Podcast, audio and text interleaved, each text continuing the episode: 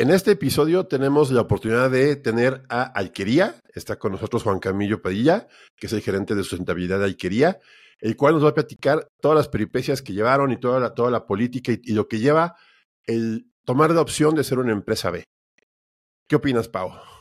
Creo que es un recorrido que tiene una empresa y, y cuál es la perspectiva que tiene desde una empresa grande el ser una empresa B y cómo aplican y hacia dónde aplican eh, los objetivos de empresa B. O sea, cómo, cómo abordan esos, esas distintas temáticas, lo social, lo ambiental y lo económico, y qué es lo que ellos están haciendo para, para poder cumplir con esa mm, premisa que tienen una empresa B. Sí, y creo que es una gran oportunidad para nosotros por haber hablado con una empresa tan importante, sobre todo a nivel lácteo en, Colombia, y nos da una gran oportunidad de conocer un mundo que tendría que ser ya de todas las empresas que se dedican al tema de, de producción alimentaria, en pensar en que ser empresa B debe de ser parte de lo que tienen en mente. Pues vamos para el episodio, Pau. Sí, ahí está. Esto es Agronauta. Para este episodio me acompaña mi compañera amigo Paula Rojas. Hola, Pau, ¿cómo estás? Hola, Tona. Hola, ¿lo escuchas? Bienvenidísimos a esta nueva temporada. Ok, y tenemos a nuestro compañero y siempre ha aparecido. y, nunca ha faltado. Nunca ha faltado, que ya es toda una recurrencia, tiene veces su estrella de, de como la, en el kinder. Lo recuperamos. Ya sé, ya sé. Héctor Reider, gracias por dejarme presentarme, Tommy, aquí muy feliz de estar en este Escuchas. Sí, claro. Bueno, mínimo, no, no, no se equivocaron de nombre, es lo importante. Bueno, y el día de hoy tenemos un episodio muy especial, muy interesante. Vamos a platicar con Juan Camilo Padilla, gerente de sostenibilidad de la empresa Alquería. Y la verdad, muy interesante el tema. Juan Camilo, bienvenido a Agronauta, ¿cómo estás? Buen día.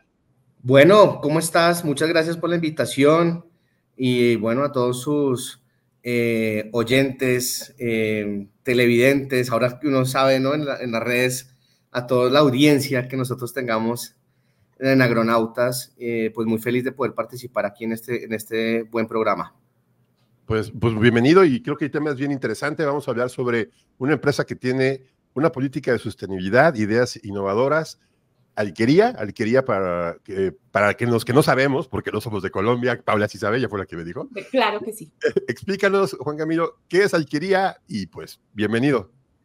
Bueno, pues te cuento que sí, es, eh, no es normal muchas veces conocer estas empresas. Si a mí me dijeras, bueno, ¿cuál es la marca número uno de lácteos en México, en Guatemala, en Costa Rica? Bueno, en Costa Rica pronto sí podría decirte porque hay una empresa que normalmente incluimos en nuestros benchmarks de sostenibilidad, pero, pero sí, Alquería es una empresa muy arraigada en el corazón de los colombianos, es una empresa de esas marcas con las que todos crecimos, eh, crecimos con su leche eh, y, nos nutrimos con, la, con, con la leche de Alquería y es una marca colombiana muy, muy querida, como les digo. Eh, casi siempre salimos rankeados en primer lugar de Top of Mind porque cuando preguntamos de leche sale el logo rojo de Alquería. El logo también es muy icónico porque es un, es un chorrito de leche que cuando tú lo ves por primera vez es un chorrito de leche, pero trae la imagen de una vaca por detrás. Entonces también tiene, hay un juego con el logo em, eh, y todos también crecimos con, usted ya vio la, la vaquita en el, en el logo de Alquería ay, no, nunca lo había visto. Y eso siempre está como en nuestra idiosincrasia de colombianos. Entonces sí, yo tengo la gran fortuna hoy de trabajar para esta bonita marca que nació en 1959 y siempre ha venido trabajando bajo una figura pues de generar un impacto. En 1959 los fundadores de la familia Cabeliera hablaban que una botella de leche es una botella de salud. Hoy siendo una empresa ya de más de 4.000 colaboradores, con cerca de, de, estar trabajando en, en, en, 18 zonas del país o regiones del país, eh, en donde nosotros estamos teniendo hoy cerca de 11 plantas de producción, eh, unas más dedicadas a leche, otra dedicada a temas de envases y empaques. Eh, pues además que no sé si ustedes comúnmente escuchen que la leche venga en bolsa, eh, pero aquí en Colombia Es, ha sido también una tradición. Antes la bolsa en leche pues te duraba tres días de vida útil. Ahora incluyendo unas barreras de un, de un material que permite que no entre la luz y que los poros eh, conserven la leche. La leche puede durar hasta 90 días. Entonces se habla de la leche larga vida, pero en, en, en bolsa.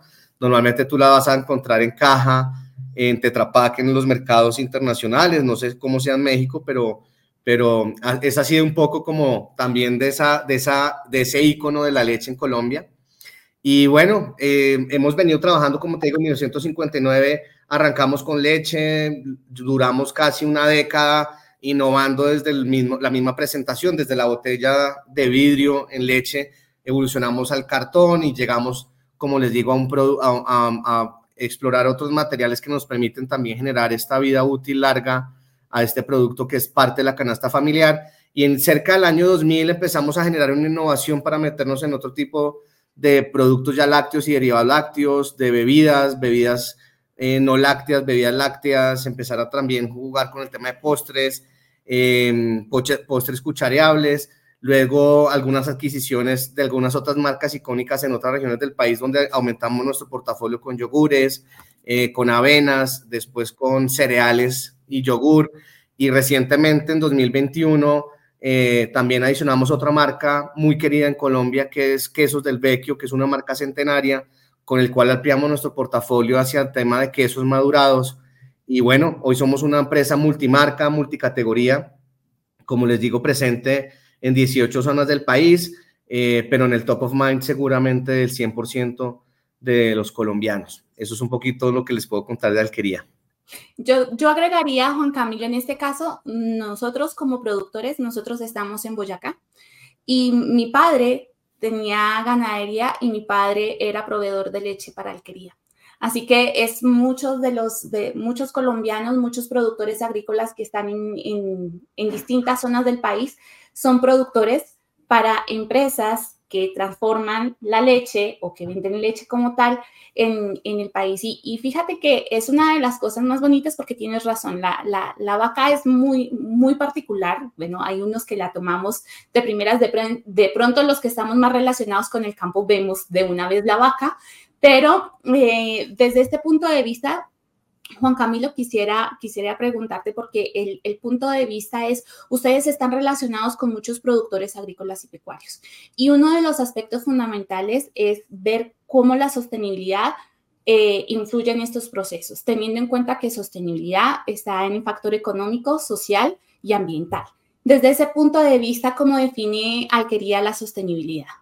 Bueno, Alquería define la sostenibilidad desde un propósito superior que, pues, que perseguimos y nos conecta a todos quienes trabajamos en la marca porque, como les decía, hablábamos inicialmente de, nutrición y salud, pero hoy nuestro propósito superior habla de nutrir el futuro de Colombia transformando sueños en realidades.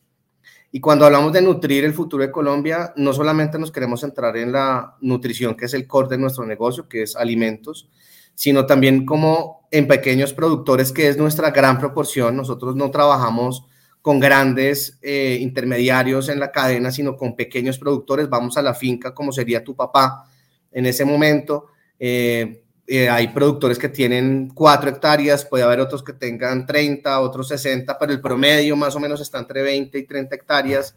O sea, son productores pequeños, de pocos animales, eh, y pues eso implica hablar de nutrir también sus sueños, nutrir también la tierra, eh, buscar también mejores prácticas para que eh, esas prácticas que normalmente se consideran dañinas para, para la, salud, la, salud, de los suelos, pues cada vez estén más arraigadas prácticas de ganadería sostenible en nuestra cadena. y entonces ese nutrir el futuro de Colombia, como les digo, eh, habla también de nutrir el sueño de futuras generaciones y es lo que hemos venido haciendo con la Fundación Alquería, que se centra en temas de educación y mejorar y cerrar brechas en la educación pública, trabajando en más de 100 escuelas y eh, impactando eh, pues un número de casi 110 mil estudiantes en lo que llevamos nosotros de, trayectoria. Y mm, ese nutrir el futuro, como les digo, nos abre unas perspectivas más allá del core de nutrición. Entonces, déjame contarte un poquito como, como el abordaje, porque y vamos a empezar a mezclar algunas de, de pronto las dudas que tengan. Nosotros somos una empresa B, eh, no sé, eh, los aeronautas y estén, estén alineados con el, el, sistema B, el ecosistema de empresas B, pero somos empresas que estamos trascendiendo un poco más allá de evaluar los impactos en triple cuenta. El, la triple cuenta es algo que se ha venido estableciendo como, como una visión de no solamente mire los impactos económicos, sino mira también los impactos ambientales y los impactos sociales que puede generar si tienes algo por oportunidades de mejora, con, cuéntalas y cuéntanos cómo vas a ir mejorando. Eh, las empresas B lo que estamos viendo es adicional a ese, a ese foco, es estamos como viendo la problemática que tiene un país, los, las problemáticas y retos que estamos enfrentando como sociedad y se ve como parte no solucionadora total, porque miren que a veces las marcas comunicamos como si fuéramos los que vamos a solucionar definitivamente un problema eso trae un poco de egocentrismo, ¿no? Eso dice, ah, es que yo estoy sembrando tantos árboles. Pues queridos, el cambio climático es una realidad que no solamente va a requerir de siembra de árboles, sino de acciones colectivas mucho más transformadoras y volcar a la sociedad y un poco volcar a la acción colectiva para poder solucionarlos. Eso nos trae a nosotros traer al centro de la estrategia esas problemáticas sociales y ambientales y como empresa va a empezar a generar programas que le den respuesta eh, como un granito de arena como un primer eh, solucionador, pero que eso genere acción colectiva, que podamos trabajar con otros para, para lograrlo y entender que las problemáticas sociales y ambientales se, se tienen que gestionar colectivamente para poderlas eh, llevar, digamos, a, a, un, a un término de impactar positivamente. Entonces nosotros, bajo esa luz de eh, cómo podemos solucionar problemáticas sociales y ambientales dentro de la estrategia, consideramos cuatro causas que hacemos o podemos eh, impactar en la medida que vamos desarrollando nuestro negocio. Y son causas que van más allá del negocio. La primera causa que les quiero hablar es, por ejemplo, de em, darle larga vida al planeta. Entonces uno, desde esa causa, uno puede convocar a cualquier entidad, organización, persona a que integre prácticas de sostenibilidad en su vida. Nosotros lo queremos hacer dentro de nuestras plantas, con mejorar eh, temas de eficiencia energética, temas de impacto en el recurso hídrico, eh, empezar a trabajar temas de emisiones en nuestra cadena de valor, en nuestro transporte, y es medir, mitigar, hacer procesos de reducción y lo que no podamos empezar a virar procesos de, de, compensación. Pero esa causa, lo que cuando nosotros la sacamos al, al, público, queremos invitar a que se unan o que empiecen a hacer pequeñas acciones también desde su casa, el consumidor, para lograr aportar. Entonces, dar larga vida a nuestro planeta también tiene un juego de palabras por la, la, leche larga vida. Eh, lo, que les hablaba de la bolsa es una, una, una, leche que puede durar más de 70 días hasta 90 días.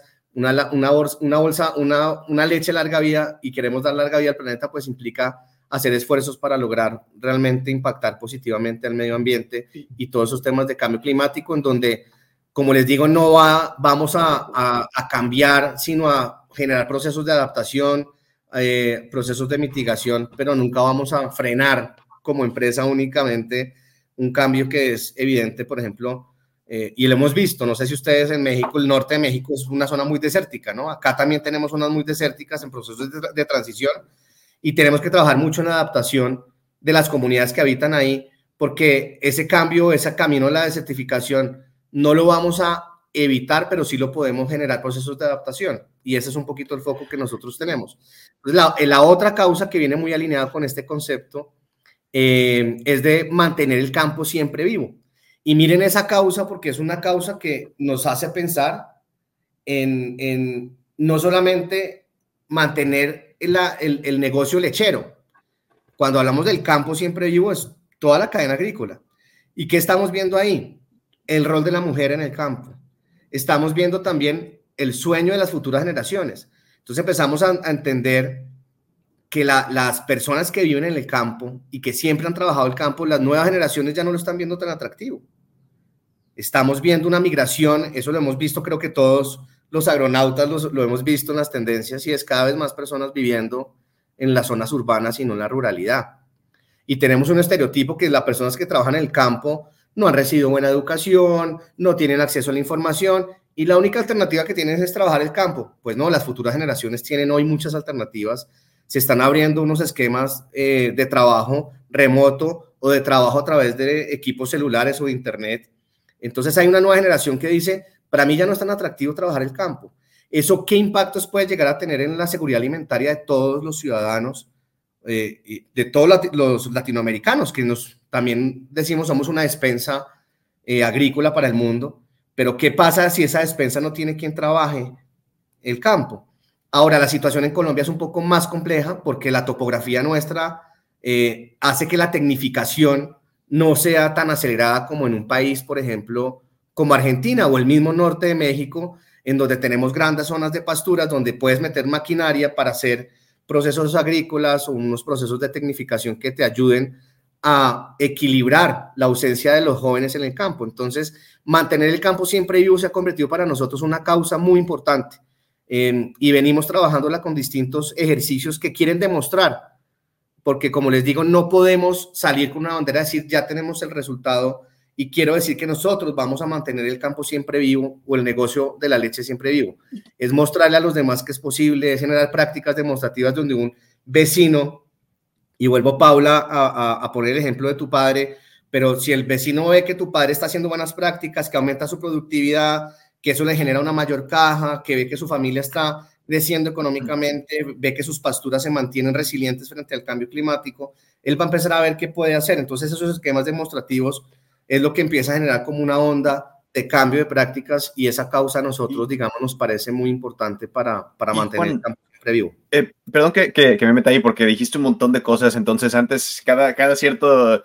Cada, cada, cada, cierto párrafo me sale una pregunta, entonces digo, espera, espera, espera. Vamos a empezar primero con yo lo que quiero saber un poquito de las métricas, ya mencionaste de, del agua, ya mencionaste de las métricas y las técnicas específicamente que tiene Alquería para medir y trabajar en sus externalidades, porque en una de esas mencionaste compensación. Entonces, esa es una que no se escucha mucho en, cuando estamos hablando con empresas. La mayoría de las empresas tienen una rama filantrópica y eso es todo lo que hacen en esos temas. Entonces, ¿podrás ahondar un poquito en el tipo de métricas de compensación y el tipo de cambios que están implementando como, como empresa a nivel de su cadena de suministro para disminuir sus impactos?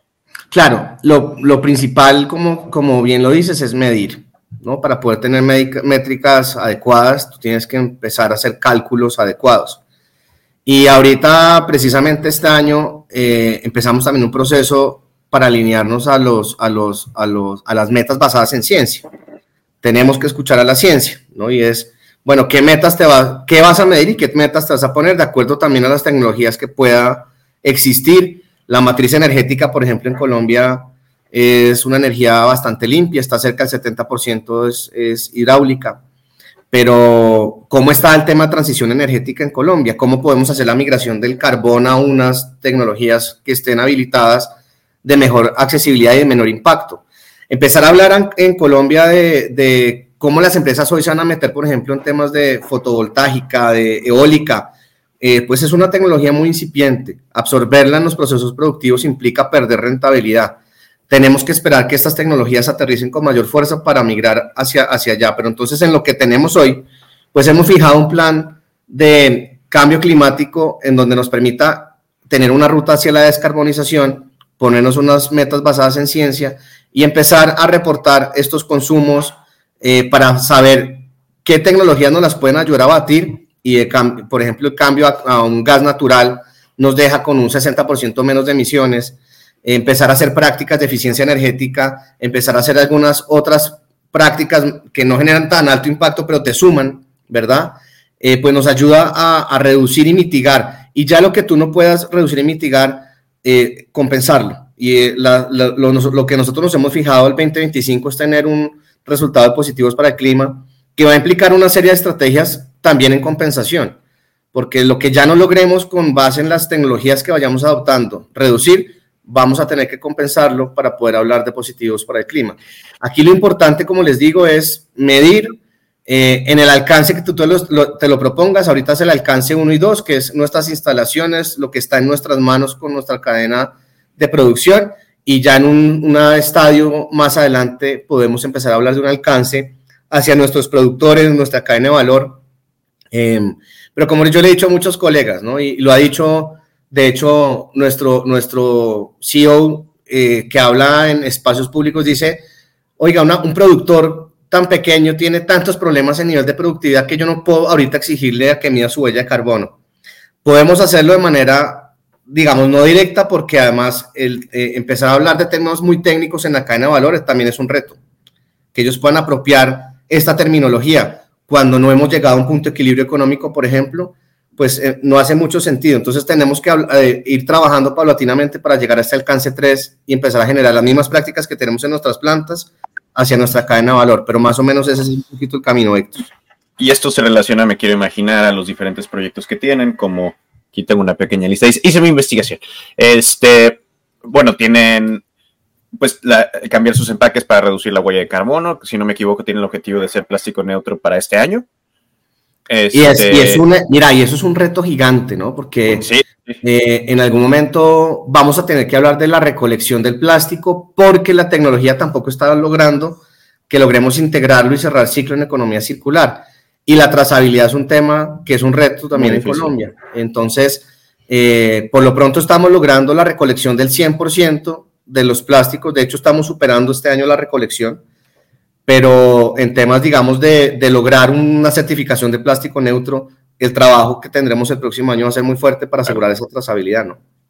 Claro, sí, no, no, y, de hecho eso es algo que quiero levantar, ¿no? Las alianzas que han hecho con la Nacional de Recicladores, si no me equivoco, tienen los acuerdos de cero deforestación y de quita de páramos, están este, fomentando este, también la siembra de plantas nativas, o sea, eh, eso ya es mucho más allá de lo que hacen muchísimas de las empresas, ¿no? En, cuanto a compensación y rehabilitación de, pues si estamos hablando de ganadería, de lo que normalmente una ganadería muy extensiva quitaría. Entonces mi pregunta aquí es, hay un artículo que leí sobre cómo, con la Universidad Javeriana, y si no me equivoco, con Azuleche, donde hablan de la capacidad del mercado de la leche en, Colombia para crecer, ¿no? De, si no me equivoco, son 151 litros por persona al año, un número así, lo quieren aumentar a 170.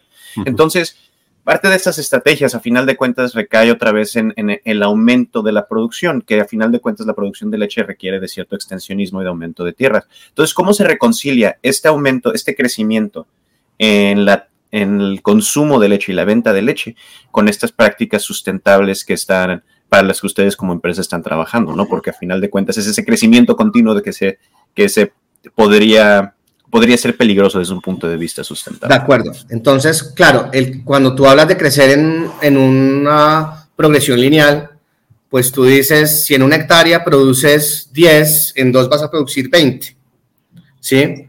Eh, y empiezas tú a pensar, uff, pero es más tierra y más animales y el impacto que tiene sobre la biodiversidad, la expansión y el extensionismo de esta manera, se ve, se ve mucho más en temas de carne que de leche, ¿no? En carne sí necesitas eh, una, una, disposición de alimento y hay unos retos, y, pero veo que también el, el mercado de carne ha, una adopción, ha hecho una adopción de prácticas sostenibles, pero entonces me a centrar en el tema de la leche, que es nuestro, nuestro tema. Eh, y precisamente no es lineal. Nosotros hemos encontrado con vaca madrina eh, y te voy a contar en, el área, en la zona donde hicimos ese piloto con 93 productores, eh, pues encontramos inicialmente una producción por vaca día de 2.9 litros cada vaca, ¿cierto? Con el material vegetal que tienen a disposición hoy. Pues la estrategia está en aumentar eso, ¿no? Está en que nosotros podamos eh, tomar prácticas de ganadería sostenible para que nosotros podamos generar mediciones puntuales que nos empiezan a evidenciar que con el mismo número de animales en la misma tierra tú puedes, implementando una serie de un menú de prácticas, puedes llegar a aumentar eh, la producción de leche. En el piloto logramos encontrar que llega, hemos llegado hasta 4.8 en esta primera etapa, pero vamos a fijarnos una meta en la cual podamos llegar a un número más allá de 2x, ojalá 4x en determinado tiempo.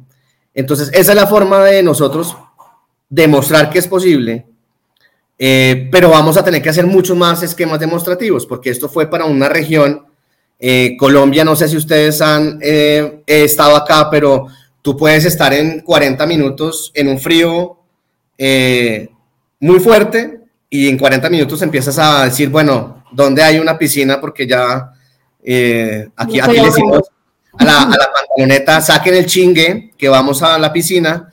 Y, y, eso es un poquito como, como los retos que tenemos. Es, esto sirve para una zona del país, donde estas prácticas nos han demostrado, en otras zonas tendremos que ver qué retos hay, qué prácticas está generando esa población históricamente en los suelos, por ejemplo, si vamos a eliminar eh, algunos antiparasitantes que hagan que la vida en el suelo no genere un desarrollo de las raíces que es donde se, se puede eh, alojar el carbono y en la parte verde es donde se puede alojar la proteína. Como con prácticas donde podamos generar mayor, diferentes rotaciones eh, o acercar, es que es prácticas de acerquemos el agua al ganado, no dejemos que el ganado vaya hasta el agua para evitar la compactación del suelo. Entonces, son muchos factores con pequeñas prácticas eh, que no tienen que ser muy costosas, pero déjenme antes, cada vez que yo hablo me abre otra puerta, pero pero es que uno dice, no son muy costosas, pero el acceso al crédito en la ruralidad, eh, como lo vemos en Latinoamérica, no solamente un problema colombiano, pues está muy limitado. Entonces también tenemos que trabajar en paralelo en innovación financiera para lograr que los productores tengan acceso a crédito y puedan implementar estas prácticas, que son de bajo costo, pero tienen un alto impacto en la productividad. Entonces eso es un poco la forma de balancear a, tu, a tu reflexión de vamos a crecer la producción con más tierra y más animales, no. La premisa es con lo mismo, cómo puedes producir más. Y ahí viene mucho eh, en temas de medición también, cómo vamos impactando eh, sosteniblemente esa productividad. Entonces, ese, ese convenio que tú leíste con la Universidad Javeriana, lo que estamos haciendo es como eh, con el gobierno es buscar que esas prácticas que encontramos en 100 productores las podamos escalar a, toda, a toda, digamos, otras regiones del país con el mismo modelo y con la misma disciplina en la que nosotros hemos logrado eh, generar esto, sin desconocer que lo hemos hecho con la cooperación internacional. Ahí hay fondos, eh, un, fondo holandés que se llama el IDH, una organización que se llama Fondo Acción, que tiene recursos de cooperación de USAID, en donde hemos podido eh, cofinanciar y generar los fondos, con también recursos de alquería, para comprobar estas prácticas y ver que es posible. Tantos puntos, a mí me gustaría mucho entender un poco el, origen de todo este cambio, porque se oye bastante interesante, pero ¿en qué momento Alquería llegó a, tomar este cambio? Porque obviamente veo que es una empresa familiar, lo platicamos, es muy notorio, pero se están adaptando a nuevos tiempos y creo que eso es a mí lo que me gusta mucho de la idea de hablar con Alquería, de que se están convirtiendo en algo que no se había visto en tema de los lácteos, ¿no? La responsabilidad social, la sustentabilidad, el cambio generacional el pensar diferente y el ver la leche ya no como el negocio clásico de tú me das la leche, yo te la compro y a ver cómo va con el mercado y luego bien barato y, es, ya una responsabilidad más allá.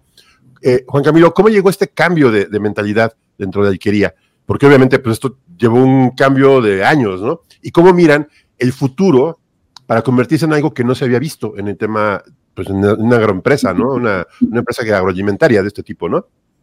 Pues mira, el, tema de la sostenibilidad es algo que ha estado presente en la estrategia alquería desde hace más, más tiempo del que yo logré recordar porque, eh, como te digo, llevo un año, un año y dos meses en alquería y el primer informe de sostenibilidad fue en 2009. Eh, pero no hay, eso, eso es porque fue el boom de los informes de sostenibilidad. Antes de eso había muchas prácticas también eh, desde, desde los socios, como te decía inicialmente, el propósito era apuntar hacia la salud, era porque en esa época no había pasteurización, por ejemplo. Entonces traer esa tecnología para lograr impactar la salud, de tener eh, una forma de ofrecer un producto inocuo, que no enfermara, pero sabía que era era un producto muy importante para la nutrición, pues eso ha estado presente desde el 1959, porque los fundadores de esta empresa eran médicos, ¿sí? El, fundador, abuelo Cabellier, era médico y pensaba mucho en salud. Sus hijos crecieron siempre con esa eh, imagen de, de, un, de un papá que trabajó siempre por las comunidades desde el punto de vista de salud y desarrollaron otras zonas profesionales, pero siempre con ese enfoque de cómo puedo dar siempre un impacto más allá del económico. Entonces ha estado presente históricamente, pero cuando me dices cómo nos empezamos hoy a destacar, pues Alquería es una empresa B. Eh, el sistema B también es muy reciente, pero también trae un cambio de chip. Y ese cambio de chip eh, precisamente no es voy a hacer simplemente sostenibilidad para estar en la onda de muchas empresas hablando de sostenibilidad, sino, oiga, no, integremos las problemáticas sociales y ambientales de la sociedad en nuestra estrategia. Y siendo empresa B, veamos cómo podemos ser una empresa que sea buena para el mundo, no para sus accionistas, para el mundo, para nuestro entorno. Y esa, esa filosofía siempre nos ha venido arraigando. Somos la única empresa láctea del sector lácteo en Colombia como empresa B y además de nuestro tamaño, porque somos una empresa que, que está, como les decía, en 18 regiones del país con operación y además tenemos eh, pues un, número de colaboradores que está superando los 4.500 eh, en este momento. Entonces somos una empresa con, con muchas personas que creen en este propósito, trabajando juntas por lograr generar ese impacto positivo. Lo más lindo es que no, que, que no lo leemos, no lo creemos y empezamos a soñar y hacer cosas distintas desde, desde todos los procesos. Y ahí está, está muy arraigada la innovación, la pasión que trae trabajar en una empresa que te, te llame a impactar con propósito, porque yo sí tengo claridad que yo me levanto todos los días para saber qué más puedo seguir impactando. Y eso me mantiene con una emoción muy grande. Yo vengo de trabajar en, en cinco sectores diferentes, siempre con muy buenas empresas, pero cuando entra uno en una empresa B, se da cuenta que realmente la, la filosofía cambia entonces esos sueños que tú tienes en tu propósito personal, profesional, empiezan a alinearse mucho con los propósitos que tiene la organización. Y uno dice, tan raro, ¿no? Era, siempre como que esos sueños están un poco dispersos, lo único que me ayuda a la empresa es a darme un ingreso financiero para canalizarlo hacia mis sueños, pero si yo en la empresa puedo lograr unir todos estos dos componentes para canalizarlo hacia el impacto positivo, pues realmente nos da mucho orgullo a las personas que trabajamos en, en alquería. Creo que es una de las cosas importantes que tienen las empresas B. Y para los agroescuchas, eh, una empresa B es alguien que eh, es una empresa que está comprometida con la sostenibilidad teniendo en cuenta todos los tres factores, el económico, el social y el ambiental. Pero más allá de eso, las empresas B presentamos informes de cómo establecer, cómo establecemos esos impactos, cuáles son los cambios que hemos hecho y es una forma de hacer entre, entre comillas, transparente todo, todos esos cambios y esos ajustes que estamos haciendo para lograrlo. En Colombia también existen las empresas BIC, que son, que son empresas que tienen el mismo principio que es, por ejemplo, lo que nosotros hacemos como empresa y que empezamos, son los mismos principios, tenemos los mismos aspectos, pero la mayoría de empresas solamente, como dice Juan Camilo, estaban basados en la responsabilidad social. Pero aquí ya se está estableciendo desde el punto de vista ambiental y cuáles son esos, esos parámetros. Y, y yo quisiera preguntarte, Juan Camilo, tú decías, las métricas son importantes, es importante hacer el seguimiento. Y cuando se establecen, ¿cómo han pensado eh, organizar la dinámica, por ejemplo, con los productores que van a hacer sus medidas? Por lo menos ya tienen un piloto y lo hicieron en apoyo con eh, fondos eh, internacionales y también con el recurso y con la universidad y el seguimiento y demás de acuerdo a ese producto mínimo viable o a ese ensayo que hicieron, ¿cómo van a, poder extrapolar y poder medir ese impacto en ese cambio de los productores, que es el tercer nivel, queridos agroescuchas, porque el primero es energías eléctricas, el segundo es el manejo de todo el procesamiento y el tercero son proveedores, que es el camino más difícil para toda empresa. Entonces, en ese camino, Camilo, ¿cómo, cómo piensan organizarlo de acuerdo a lo que encontraron en su ensayo? Bueno, como te mencionaba, en el tema de, hacer núcleos demostrativos es una de las mejores estrategias. Estos 93 productores están en una región de bosque seco tropical, que es un reducto de, un ecosistema que está en riesgo de extinción. Es antes de, de llegar a la desertificación. Entonces estamos buscando que una adaptación y una mitigación a esa transformación de ese ecosistema. Lo hemos hecho con esas prácticas que empiezan los productores a ver que tienen capacidad de producir más con lo mismo. Entonces nos, nos quedamos con 93 en nuestro núcleo de trabajo, pero empieza a haber otros vecinos que empiezan a apropiar las prácticas. Entonces, eh, hay otras agencias de cooperación internacional con las que eh, estamos trabajando este año y va a ser muy fuerte el trabajo durante el 2024, que es con The Nature Conservancy, que es una, ONG eh, internacional, y también con CIPAF, que son, eh, digamos, una organización técnica que nos acompaña eh, y vamos a hacer unos núcleos demostrativos en otras cuencas lecheras del país. En una, no sé si ustedes saben, eh, bueno, a, los, a todos los aeronautas de dónde es J Balvin. J Balvin es de Medellín, es una zona Antioquia, o, o Carol G, ellos son de una zona en Antioquia.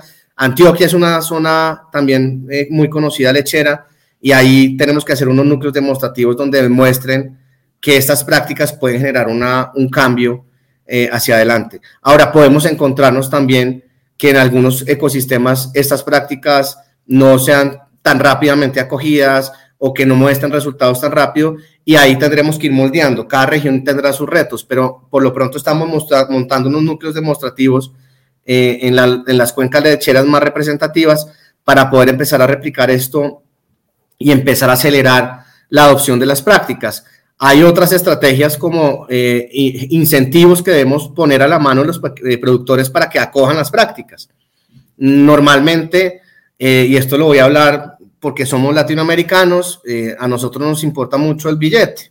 Si, si, hay plata, hay dinero en la mesa, yo apropio lo que sea. Si no hay dinero muy fácilmente evidente, pues mm, tengo que priorizar porque, porque el dinero es lo que nos ha hecho crecer, ese es el sistema en el que hemos aprendido. Entonces, eh, a menos que salga un sistema que nos haga desaprender y también será de largo, de largo plazo, por lo pronto estamos en este sistema. Y, y, bueno, hay que buscar incentivos que permitan que estas prácticas se acojan y podamos acelerar la implementación de prácticas en toda la cadena de valor. Estos son sueños un poco quijotescos, hablar de quiero que toda mi cadena esté, pero creemos que con estos esfuerzos podemos demostrar que es posible y, eso es un poco la estrategia en la que estamos concentrados en el momento.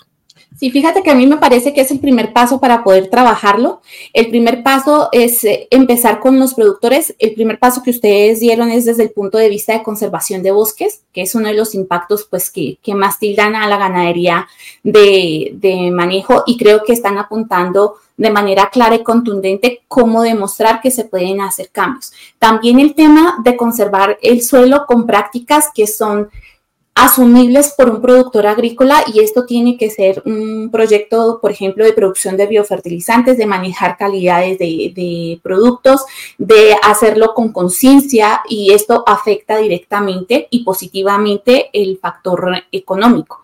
Lo que tú mencionabas hace un momento es cierto, hay muchas empresas que en este momento están manejando la línea regenerativa desde el punto de vista de generarle un beneficio al productor económico. Y esto lo podemos ver, por ejemplo, con cervezas en Argentina, donde por el hecho de producir la cebada o el, grano que utilicen los, productores con prácticas regenerativas, les dan un beneficio y les compran esa producción de antemano estamos hablando impacto social que está visto desde el punto de vista económico y que tiene que estar relacionado con el suelo, pero el, punto sigue siendo, digamos, que la medida, cómo vamos a, gestionar el tema de medidas, y, creo que es uno de los retos más importantes y bien lo mencionas.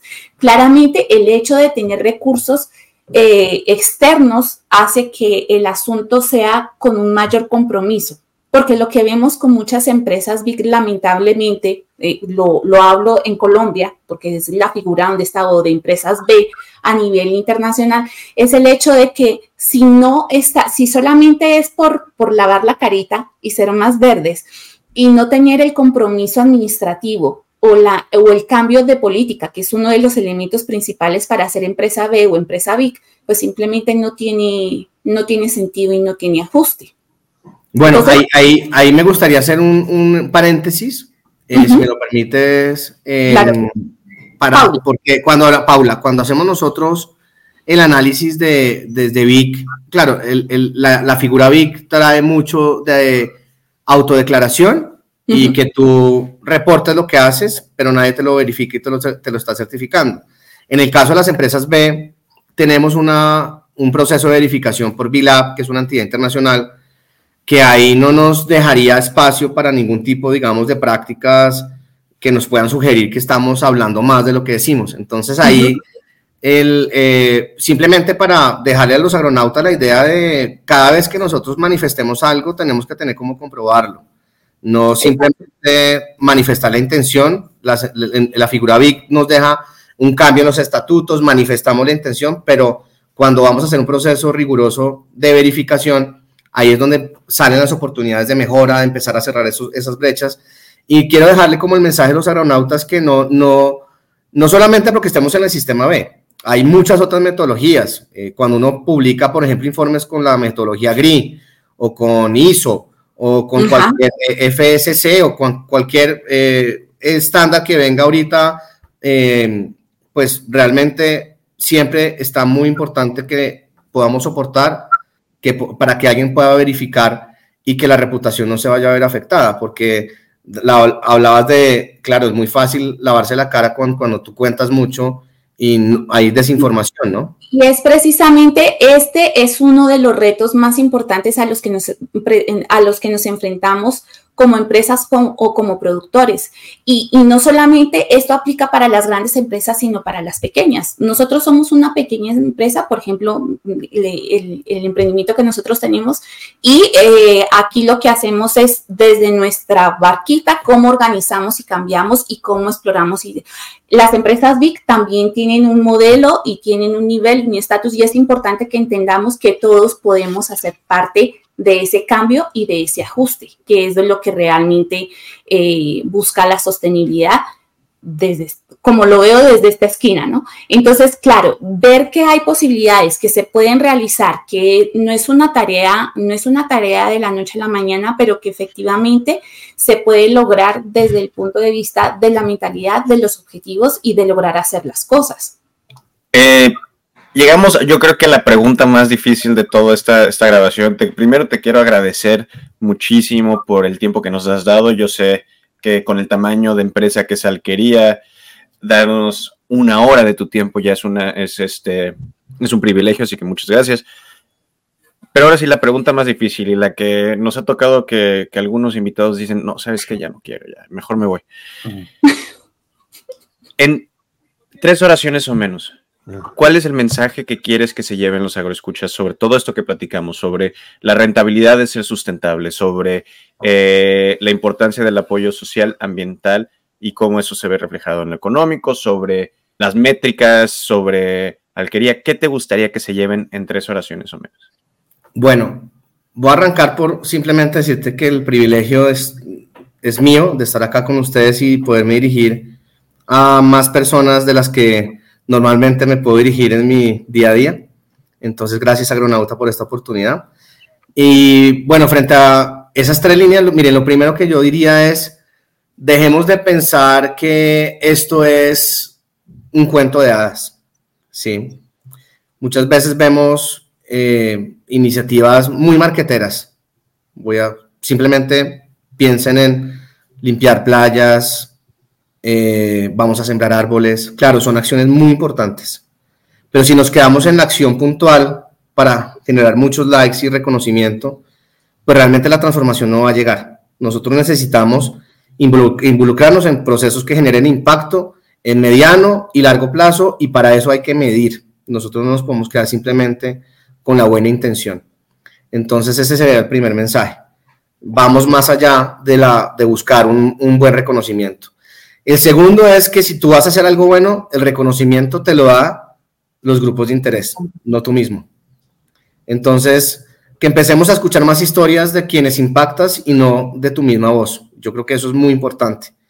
Y esto no lo estoy diciendo que Alquería lo tenga completamente solucionado. El ego de querer contar y de querer brillar con lo que tú cuentas siempre está presente. Siempre te va a saltar también como persona. Tú siempre quieres contar lo bonito y no lo que tengas por mejorar y siempre te va a saltar un poquito esa, eh, como e, ese, ese pecado de querer contar y mostrarte muy hermoso cuando, ¿no? cuando realmente tienes es que mostrar muchas oportunidades y los retos que son tan magníficos, como les decía, los retos en educación, en trabajar con el campo, en hacer que la juventud vea el campo como un sueño, pues son retos magníficos y eso requiere muchísima consistencia. ¿no? Y lo tercero, eh, va muy alineado y es no solamente cuentes lo bueno, hay que contar lo que tienes por mejorar, porque cuando tú cuentas por lo que tienes por mejorar, aparecen otros que se conectan desde, desde la oportunidad. Y cuando tú conectas más desde la oportunidad, sale la acción colectiva. Y yo creo que, eh, y no hemos hablado aquí mucho de ODS, pero porque no quiero confundir a las personas con que la sostenibilidad son 17 ODS, Objetivos de Desarrollo Sostenible. Pero sí hay uno que me llama la atención, que es el, el último cuando habla de la colaboración. Entonces, em, tratemos de dejar un poco el ego a un lado, veamos más hacia el lado con quién podemos trabajar y si está ahí tu competencia, eh, convence lo que juntos son más fuertes. Eh, vuelvo a decirlo, no lo hemos logrado desde Alquería, no quiero decir que somos un ejemplo, pero desde mi, mi, trayectoria, desde lo que hemos logrado y queremos hoy también poner encima de la mesa como él quería hacer una empresa B, es ese llamado que en las góndolas podemos competir con precio. Que los marqueteros eh, se encarguen de hacer buenos comerciales para buscar a través de la propaganda y la publicidad nuevos consumidores. En sostenibilidad, sin lugar a dudas, algo podrá generar tracción en, compra, pero los problemas son muy urgentes para que nos centremos hoy en el ego de seguir vendiendo, eh, porque es, por eso les digo, eso es un problema que va a ser, si tú lo estás haciendo bien, la consecuencia es que tú vas a ser premiado en el, en el mediano y en el largo plazo.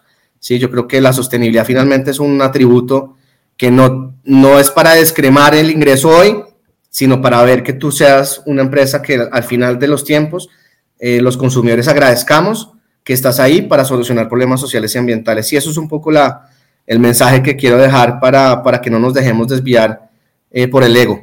Eso es, eso es un poco eh, la conclusión. Sí, y fíjate que qué, interesante que, bueno, a mi punto de vista, ver una empresa tan grande que esté preocupada por temas tan, eh, es una labor que tiene años, por eso yo empecé a cambiar el tema de, la edad. Y esto, eh, creo que el ecosistema cambia.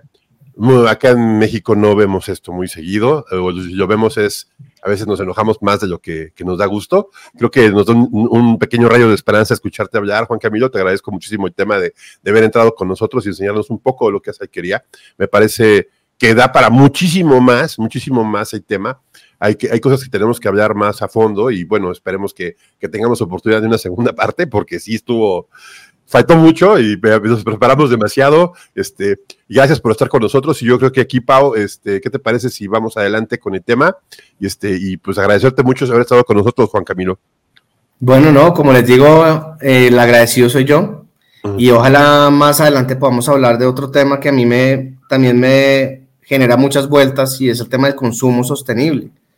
Y es, mucho se habla de las empresas, pero ¿en dónde estamos los consumidores? ¿No? Y Latinoamérica, que es tan Miren, miren, miren, lo vi en, un estudio reciente de, de Cantar, ¿no? Nos dice el consumidor en Latinoamérica no está dispuesto a pagar más por los atributos de sostenibilidad. Entonces, eh, eh, estamos muy, muy como a la luz de lo que pasa en Europa, ¿no? En Europa si hay una fuerte tendencia que pagas más por los claims de sostenibilidad y hay una preocupación de cómo tu imagen es más sostenible porque el consumidor lo reconoce.